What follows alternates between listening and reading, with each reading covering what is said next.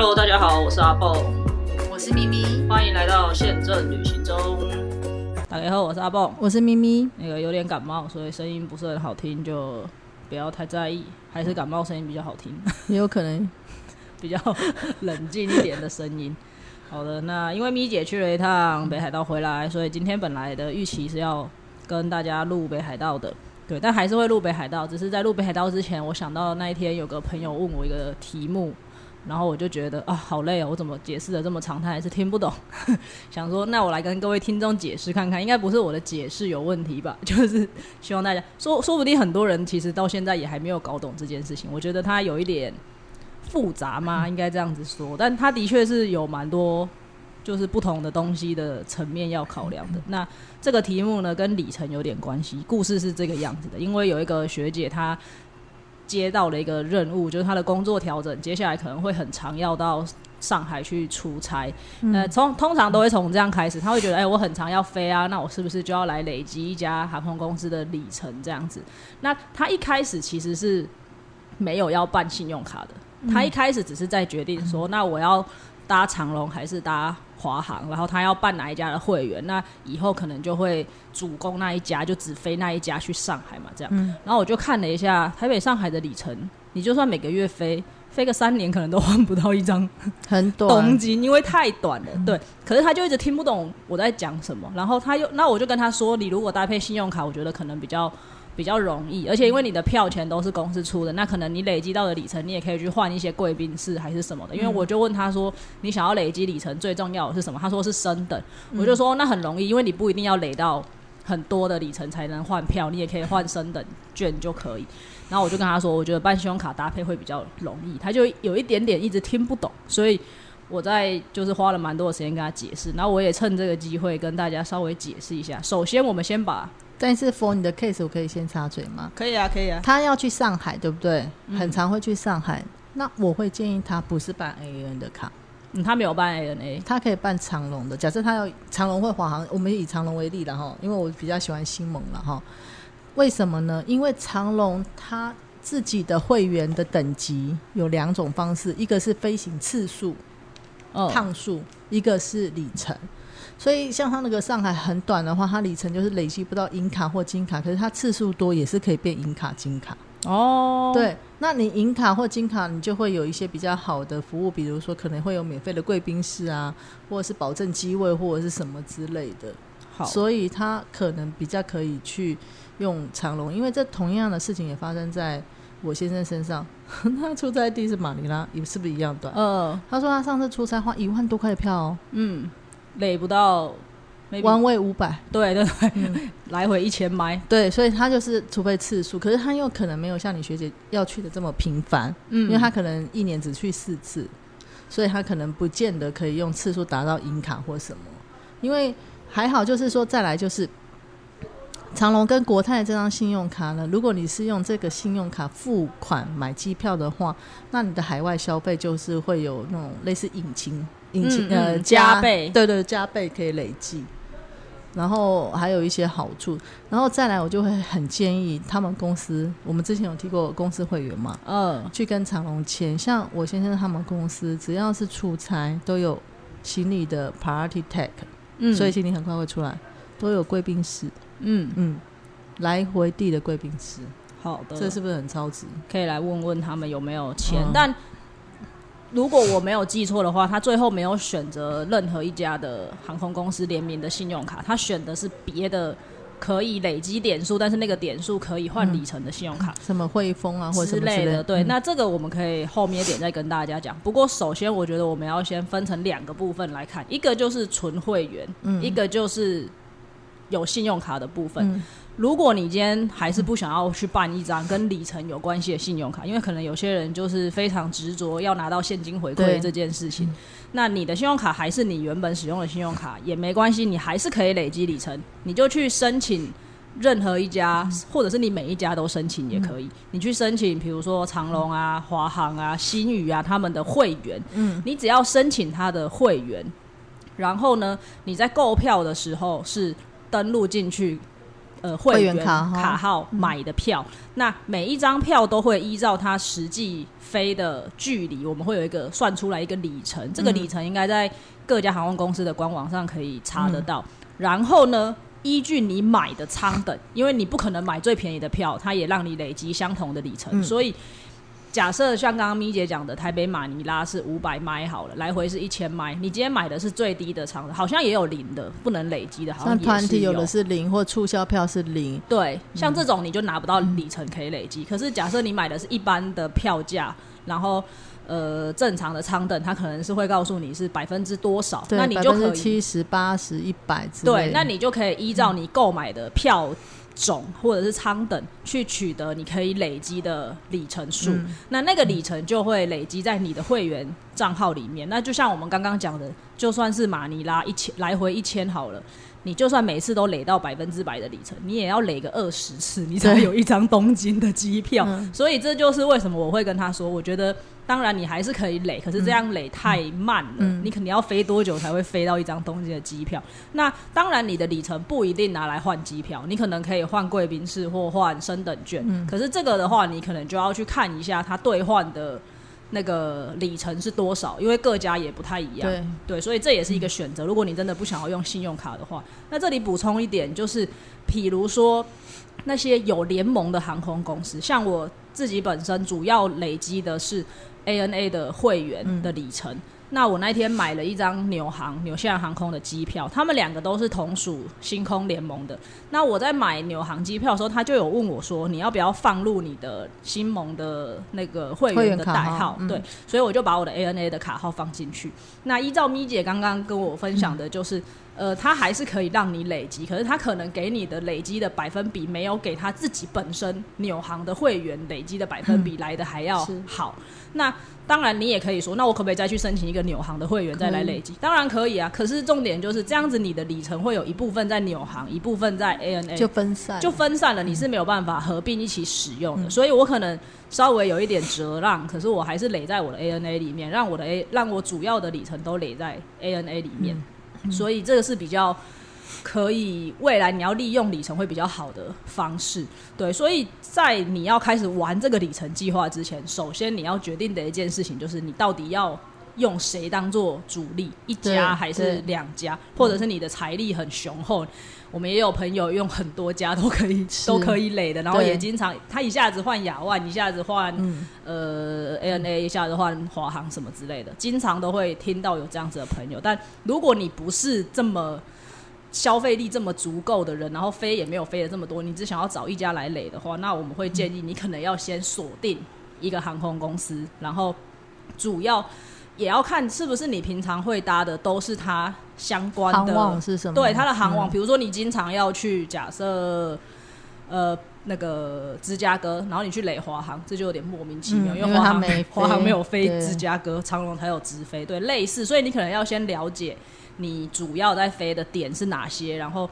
呃，这个联盟能不能够 cover 进来这样子？所以这个是最单纯的，就是跟信用卡完全脱钩，你就是纯会员，然后自己去累积那个会，就有点像，就有点像你的 Seven Eleven 的 Open Point 一样，你就是有一个 Seven 的会员，你去 Seven 买东西都可以累积。那 Seven 可能也有跟他的别的企业合作什么的，对，你转换，对，也可以转过来类似的这种感觉。那那个点数你可以拿去换机票、换别的东西等等的。所以这是一种。那另外一种跟信用卡的累积。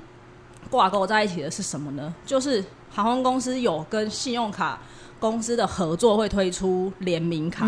那推出联名卡的部分分为两个，就是一个当然就是刷那张卡的任何消费都可以累积里程。我们讲的是任何消费，只要是联名卡，通常都是任何消费，它不会说你办的联名卡还是刷机票才有。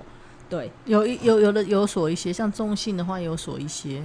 呃，他可能会锁类别啦，但是好像不会说是通路什么之类。对对对，但不会说只能买机票才累积这样子，就是基本上你他就是希望你多多使用那张信用卡，所以你只要使用那张信用卡的消费，都可以有一定的比例去累积成你的里程，然后可能海外消费跟国内的消费的比例又不一样。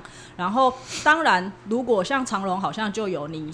你办长蒙长荣的联名卡，一般消费以外，你用长荣的联名卡去再买长荣的机票或再买它的折扣。旅行社的话，它有折扣啊等等之类的，对，或者是可能某一个区间 你来买，就是他们有时候会出一些短期的活动，这个时间你用这张卡来买我的票，我会再多给你更多的里程，类似这一种，那是那是单纯那一张信用卡跟航空公司之间的合作，那你可能就可以更快的取得更多的里程。那除了这个以外呢，通常航空公司跟信用卡公司的联名卡也会给一些这张有持有这张卡，他可能会给你一些福利，就像很多信用卡也会给你什么停车免费几次，然后什么国际机场怎么接送啊等等之类。那像我们之前一直推崇的 ANA，很好的就是因为它一年给你四次的贵宾室。后来我去看长隆的联名卡，它好像就没有给。贵宾室，嗯，长隆长隆没有给贵宾室，他有给接送机，对，还有信用卡，对，就是每一家航空公司跟他自己的信用卡联名的时候所提供给他的卡友的消的优惠本来就不一样。像我们家的联名卡是，应该是有我们家的联名卡是有一个九九折还是九二折的活动，那个就是长期都有的。然后以前的话，在还没有变。那个计划之前的话，如果你是买呃美国运是美国运通的卡，不是买了，就是你申请美国运通的话，它就自动送你马可波罗会员，因为以前好像要五十块美金还是什么之类。嗯。然后变马可波罗会员，你觉得没什么好处，可是有的时候他们在 upgrade 的时候，在机场会先选马可波罗会员。对，没错。我就曾经有这样被 upgrade 过，然后。我就是会有这些可能小小的 benefit 或者是什么商务舱走到呃商务舱的 check in 柜台或什么之类的那种。你明明是买经济舱的票，可是你可以用优先报到这样对这样子的感觉。对，所以这个要去看每一家航空公司，它跟它的联名卡的公司谈的内容是什么。那当然，同时你去买那个东会员，就是你你虽然已经是会员，你用这张信用卡去。去消费，那个是信用卡给你的里程。可是你身为会员去买那家航空公司的票，本来就还是会有他给你的那个里程。这两者是不不相处的，它是两个都会同时存在的。对，所以我才会建议他说，我建议你如果真的认真想要累积的话，要去办一张就是呃信联联名卡的部分，然后一起来累积，这样会比较快。可是他就一直很犹豫，而且另外有这也不是缺点吧？我觉得这算是一个，也算是航空公司。让他的产品有一点价值，就是大部分的航空公司联名卡应该都是要年费的，呃，就是有有一就是你累积起来是有感的，基本上都是要年费。的。ANA 这张好像是一千五还两千，我忘了。长龙两千，长龙那一张也是，就是它有很多坎啦，也有高一点的坎，很贵的，但中间的那一坎大部分就是这个一千五到两千这个价值，所以。如果要认真玩的人，其实这个钱没什么，而且因为他每年的续卡都会给你里程，你就有点像是花这个钱去买里程的感觉，所以其实那个是我个人觉得那不算是什么门槛。但是如果你要玩的话，我会建议你不要选最低卡，因为我妹的就是最低卡，一不知道是免年费还是什么三百块五百块年费，可是就是累累起来慢，超慢，就四十块才一里还是三十块才一里，就很慢。对，所以。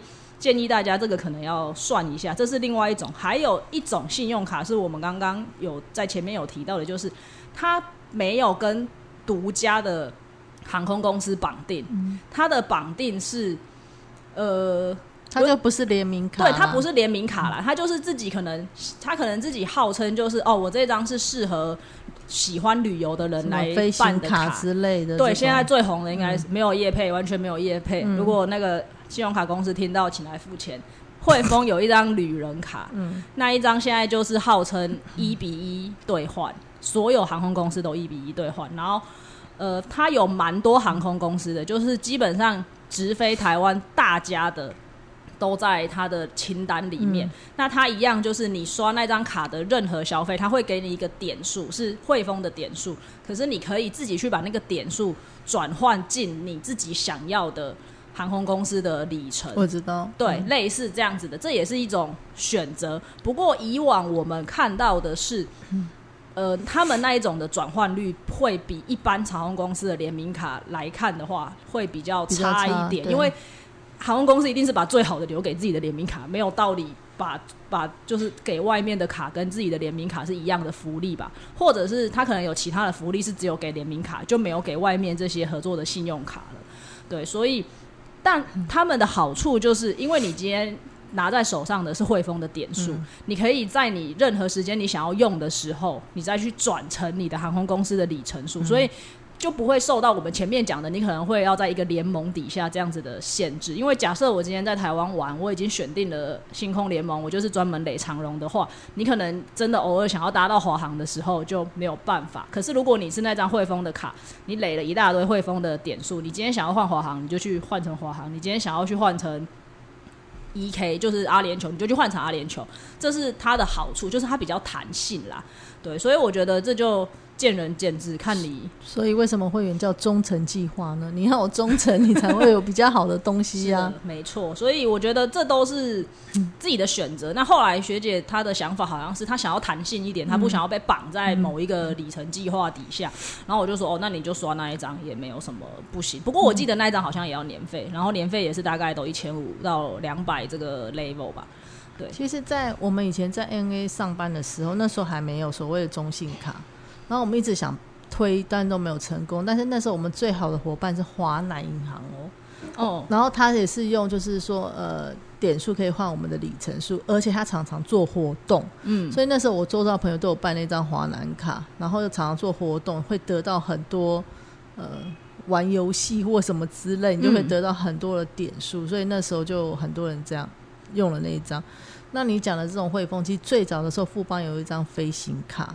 然后也是类似这样的概念，嗯，但是这种东西，你看它现在就不怎么畅销了，所以我就在想说，可能某一个阶段、某一个阶段会有不一样。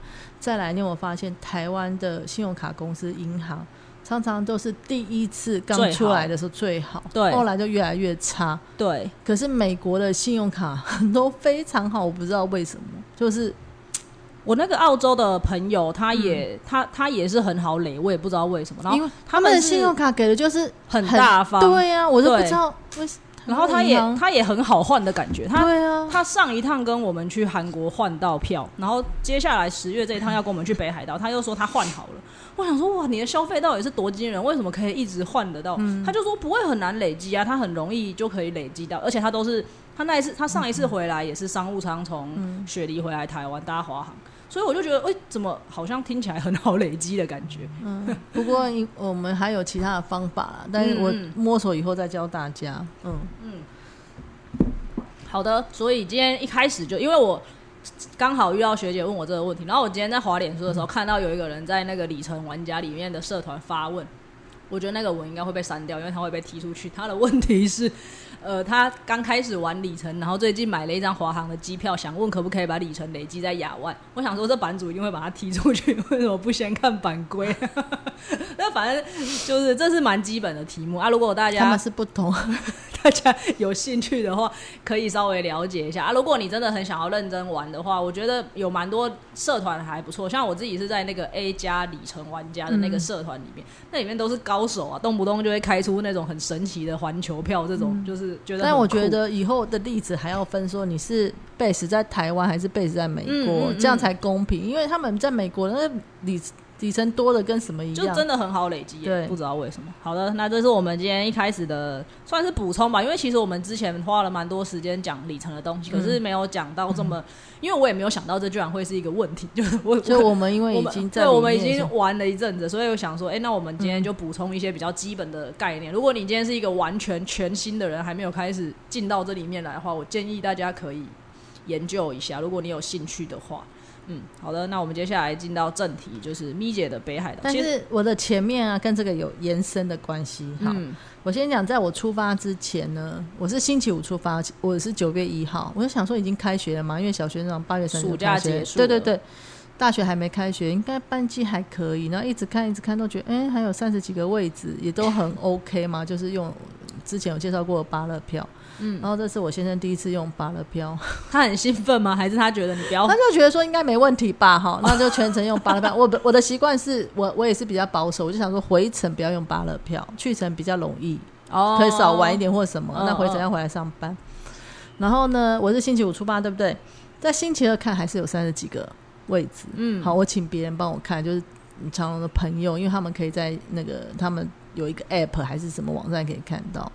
然后虽然有几个员工 stand by，但是三十几个不到十个 stand by，这样还好吧？对。星期三晚上我打了一场那个 VR game 之后，就不小心滑一下，就想说来再来问一下，只剩两个，我想说也太突然，这太突然了嘛！一天之内订了三十几个，而且是北海道，不是东京，也不是大阪，感觉就是不是说走就走的而，且它自助性自助旅游，北海道稍稍微少一点，就是团比较多。我想说这不得了，我马上打开电脑，进到长隆的网站，还好还有剩三个里程位，这也很莫名其妙。我觉得长龙的操作我都不能理解，啦，就是你只剩两个位置，可是为什么有三个里程？而且没有，不要不要不要不要不要责怪他，我谢谢他。不把里程位锁起来，都剩两个位置要出发。然后呢，我我待会告诉你什么，我后来知道，然后我就刚好换到了最后三个，然后换完我就二话也不说，灰尘我也全部都锁好，我不想要在整趟旅行又担心这件事情，哦所以我就去和回都换好。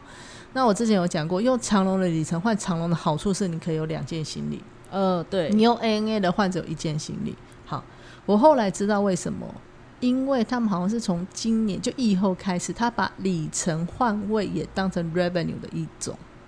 哦，我们本来就是啦，所以我不知道。以前他们不是，哦也就是说，你放里程位对公司来说不是你的营收。嗯嗯嗯，那你现在是你的营收的话，反正你有空位你放里程也 OK，就 less mini，因为我那已经很 less mini 了嘛。可以小小解释一下，因为呃，这两个部门在航空公司里面算是不同的 BU 啦，就是 business unit 是不一样的。嗯比如说有一个部门是专门在管航班赚多少钱的，但是有另外一个部门是专门在卖里程的。那卖里程的部门会希负债。对他会希望我把里程都卖出去，然后有里程的客人想要来换，就一定要有票。嗯可是管航管营收的部门可能会会觉得说，哎、可是我的航班是要拿来赚钱的，啊，嗯你拿去换这个，我又没有钱赚的这种感觉。可是如果依照咪姐这样子的说法的话，假设他的卖里程的收入也可以。来换机票的时候，也可以换成是营收部门的收入的话，那放位置的人会比较愿意其。实实际上他本来就有营收，啊因为他跟银行合作，银行要付他钱、啊是啊，是啊，是啊，没错。然后好，所以可能是因为这样，他们后来放的也比较大方。那再来的话，我以前疫情前的时候，我其实蛮那么非常鼓励都是 ANA 的嘛。但是最近有稍微改一下，如果是你很爱用长龙的话，我发现它是可以锁说放在我长龙的位置和放在呃其他新盟的位置，我说里程位是不一样多的，即使是同样的定位长等，它可以锁锁 POS 嘛。嗯嗯嗯，然后所以呢，呃，就是用长龙里程定到长龙里程的机位几率就比较大了。然后他比较保护自己的会员对，也，也也是也合理 OK，啦对，也是是合合理但是对我来说，我就会转换操作，就好像对买股票一样这样对子。对对，所以我呃就会从现在开始会比较多刷长隆的那一张副卡，我是办我先生的副卡，好，所以这也是跟上面有一点相关的是的延长，而且好又在延长另外一个，就是我们不是有提到我们 AA 那一张有贵宾室吗？嗯，平常我先生比较主攻长隆这一张，所以有的时候他的那一张没有刷到两万块，是不是就不能进贵宾室？嗯，那我们很早就知道九月要去，所以我跟他说八月八月的账单一定要刷到两万。他刷两万零多少，是不是有很控制？很聪然，后我有帮我女儿办副卡嘛，之前有讲过，所以我们三个人就可以进的。我们这次又是去了那个东方羽翼，嗯嗯啊因为有牛肉面嘛，是的，还不错，对，我也想说还不错，还有其他吃的这样，所以呃也用到了这个 A 那个 A N A 的信用卡去了那个东方羽翼，所以就是一开始，所以那一天我们就很轻松的做了长隆联名卡的接送机，哦 这又是不是有延伸？对对对，然后就去了机场这样子，所以还好。然后十点的飞机，其实到那边已经三点了。到北海道对，已经经三点，然后其实因为我们刚刚早上有在贵宾室吃了，所以我就决定不要吃，因为我待会的胃是要留到那边去吃好吃。你说在机上不要吃，对对对，我只有哦喝了啤酒，好还是很饱，就是这样喝东西，不然会渴嘛。高峰中，然后到那边已经三点了，然后它国际线要国际线是没有像什么东京、大阪直接坐 JR 的，所以你要走到国内线的特米的航站，JR 是在国内线的特航站，反正很容易走，很远吗？不会不，会就直直一点走，因为我跟你讲，你不会觉得远，为什么？它两班两边全部都是商店，你眼睛目不暇接，就在那边一直看。中间我女儿说又要吃双麒麟，马上就又 delay 啦，就在那边吃双麒麟什么。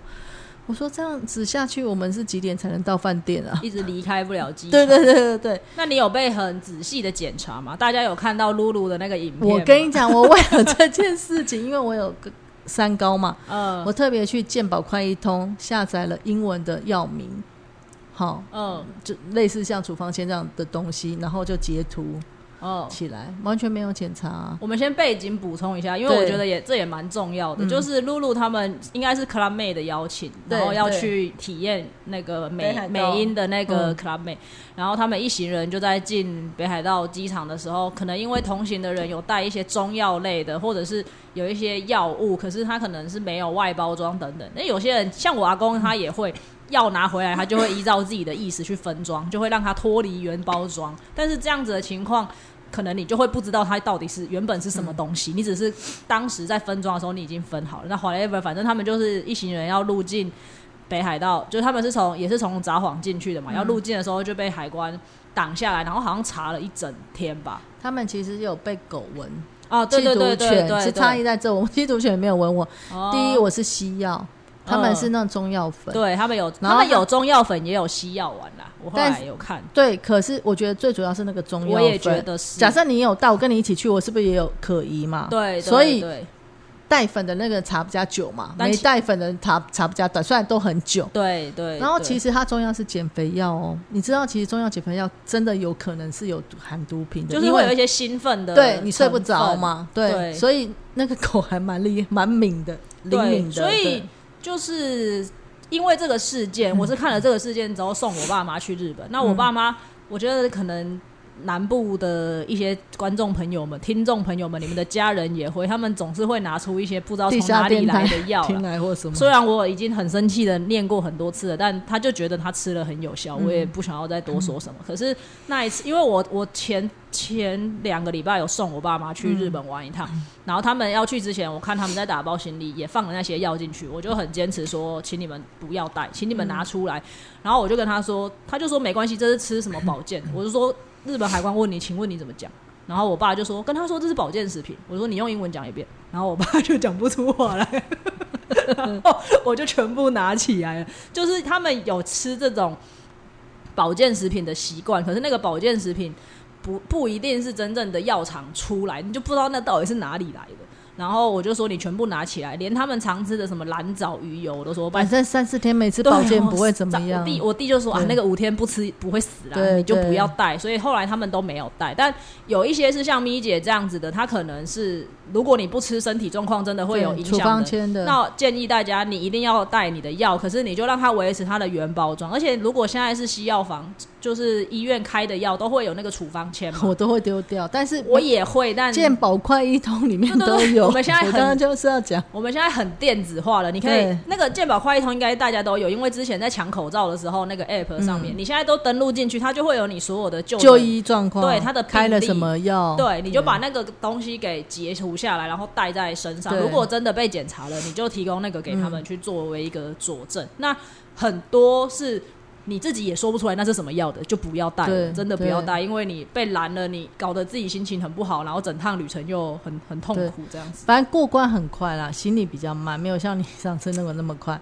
是的，但是我觉得行李慢可能有上次的世界，我不知道。Anyway，但是因为反正我女儿上厕所上很久，所以我们也是哦等了一下，然后行李都到了女儿厕所还没出来，然后就走去做 JR 了嘛。嗯，然后 JR 从呃札呃新千岁机场坐到我们就在札幌站附近的饭店，嗯，到饭店已经五点了。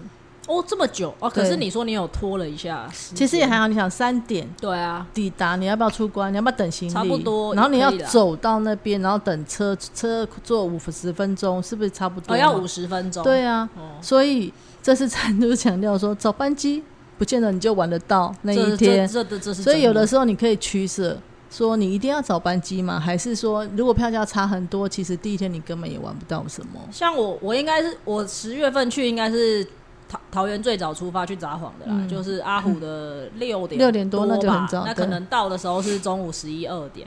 那就像咪姐讲的，我可能到饭店也要下午一两点，那 maybe 我就多个半天。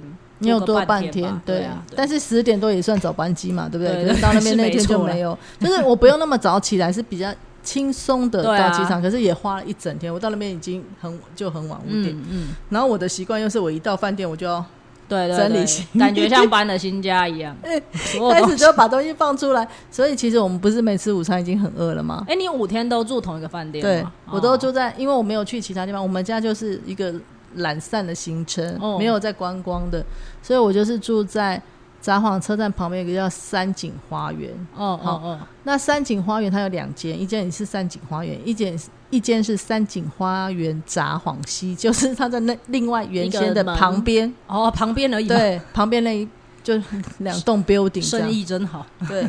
那我们那间是比较新的，那一样三井的系列都是会有大浴场。哦，嗯嗯，然后我就想说，我我现在很喜欢泡汤嘛，然后因为我们以前我我之前有介绍过，我在东京都住三井，嗯然后我之前都是在那个乐日本乐天订的，那这一次我就无聊，因为北海道饭店很贵啊，嗯，我就因为我以前不管怎么样申请三井的会员一直进不去，就是说我已经申请过了。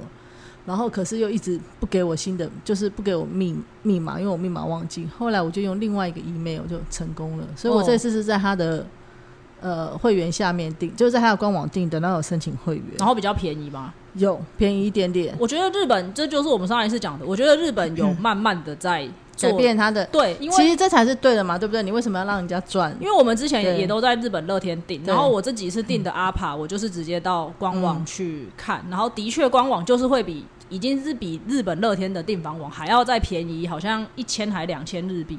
哎、现在日币就是一千两千日币也差了四五百块。后来我有点后悔，因为他好像他最差就五，你知道累积五万你就进到上一等就够的。哦我现在是 bronze，bronze、哦哦 bronze 就是你申请就是 bronze，哦然后就马上就是有点数，而且他马上就送我，呃，如果 minima 两碗就送我早餐的嗯 coupon，、嗯嗯嗯嗯，对啊，所以、嗯所以我觉得好像也蛮不错。我日后有去的话，我再跟大家建议大家接下来如果要去日本订房，当然大部分的人都会选择什么 Booking.com、Agoda 这种中文的啦。那像我们是常去日本，我们用的是日本乐天。如果你打乐天会跳出中文的日天，我们不用中文乐天，我们用的是日本乐天订房网，是全日文的，因为价格不一样。反正都汉字啊。对，但是我们现在又发现。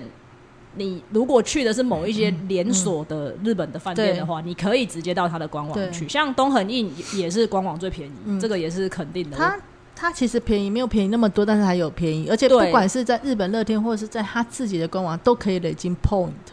嗯嗯，对，这个嗯嗯 point 就等于钱嘛，对，所以其实就是都可以，所以我就选择，我就很冷比较喜欢忠诚的在那个 这个这个饭店。推荐。所以以后如果我要住三井的话，我就是都会在他的官网订。但的确缺点就是这些日本的网站在设计的时候没有考虑到外国人的使用，对对所以，很多界面真的很难用而。且在英文的界面非常难用。对，然后很多页面明明就是你就照着他的操作进去，可是你在英文版它就是跳不出来完整的画，面，你要去日文版。对你就是要跳到日文版去看，所以我觉得操作上的确不是这么容易的。但如果你有兴趣想要省一点小钱的人，你可以自己揣揣看。嗯然后我们去的第一天有下雨，哦然后我就有准备伞。那时候台湾不是也有台风吗？现在北海道的天气应该是蛮舒服的吧？超热，好，啊我超热吗我猜我就会结账。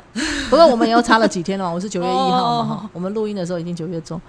然后呢，就那一天下雨有撑伞，就是每个人带一个折伞，撑去走去饭店。还好我们就在车站附近，嗯然后走到那边整理一下，准备出来吃晚餐的时候，其实已经不太有下，但是还是有带着伞。然后我第一餐我就爬了很多文，我想说第一天晚上就随便吃一下那个呃类似串烧啊、烤串那种，或者是那种，所以我就选了一家叫做串鸟，也有很多 YouTube 去拍，就是在札幌车站，附近，顾名思义，它就是烤鸡嘛，对不对？嗯，鸡的串一串一串，热死人，里面热死人，没有什么冷气。然后我老公说他们在节电吗？超热，然后超咸，因为他可能要鼓励你喝喝啤酒，喝起啤酒，可是超咸。然后那时候一开始的时候，他就倒说要不要喝茶？我说我老娘都快热死了，我不要再喝茶了。然后后来我就叫了生啤酒，我老公也是，我女儿叫可乐。后来我在泰克又叫了一杯可乐，可乐喝完以后冰块还很多，我就说啊，那把茶倒进去，一 倒进去，我说这颜色很怪呢。我一喝，我说它不是茶，它是鸡汤。哦，它是每周都有一壶鸡汤，然后让你喝鸡汤。乡巴佬，日本人一定觉得你们在干嘛？对，他说为什么要搭冰块喝冷汤吗？然后我就这是闹了一个笑话，就这样。反正这整顿我们都觉得超难吃。然后我老用难吃形容。对，然后我老公就是最大的败笔。我老公还说你你是不是很喜欢吃这种串烧？我说也不是，我就觉得这是好像蛮日本文化的。这是我们吃过最难吃的一间，大家可以不用去这一间。好，我们从来没有推荐过难吃的东西给大家。我很少，我怕大家踩雷。我很少在日本吃到难吃的东西，是不是？尤其是那种串烧，串烧有什么好难吃？就是因为第一很热，你整个就已经心情不好，然后再死咸，就是你感觉不出它的美味嘛。哦，你都加那么咸，所以就整个大失败。然后我就说旁边好像是东极百货，下去我就说我要去超市逛一下，就就不小心就看到了那个冈山的青王葡萄。七千八其实不便宜哦，日币不便宜。然后有盒子装独立的，我想说，虽然都来这边，可能从那个冈山运来北海道比较远嘛，所以贵也是贵，贵的应该的。然后买了水蜜桃，就五百块一颗的日元，不会太贵，也也不是最便宜的，就 OK 嘛，因为它是百货公司底下的贵妇百货。对对对。然后我老公说：“你为什么不去早晚车站旁边那个大丸百货？”我说：“他八点就关门，我查过了，所以就在这边买。”然后后来就去全家什么什么买一些饮料，我很喜欢喝全家的优酪乳，嗯，因为只有我每次去日本就很喜欢喝他们优酪乳，他们都有各种口味，然后有有时候里面有果肉，台湾就没选择比较没有这么对对对对对，所以每次回来我就在台湾我就没有买这些饮料类，嗯嗯，我我大概介绍我都会按照时间轴，你上次是种类，我是按照时间轴，OK。所以你的第一天就这样子，这样没了。但是晚上的话，我就很勤奋的在那边很勤奋剥水蜜桃跟洗葡萄。然后因为我这次忘记带水果刀。呃，这很重要，在这里提醒各位婆婆妈妈。当然，如果你是像我的，可是其实我去我也会买水果。如果你是有预计要去日本，然后要吃水果的人，请记得携带携带一把水果刀，就放在你的托运行李里面。而且我连我上次是我上次去东京没有带水果刀，可是有带那种切牛排的牛排刀。这个很奇怪，不是那也可以，你知道为什么？因为你要扒我我们家人吃水蜜桃要我扒。剥皮，你为什么会带牛排刀在？因为我是想说那个扁扁的可以剥皮起来，我这次连那个都没有，所以就很难剥皮。嗯嗯我后来用什么剥？你知道吗？吃布丁的汤匙，把它这样敲一点起来，要不然水蜜桃会整个被我手敲成一。没有人吃水蜜桃在剥皮的，请大家，请大家不要这样 为难妈妈好吗？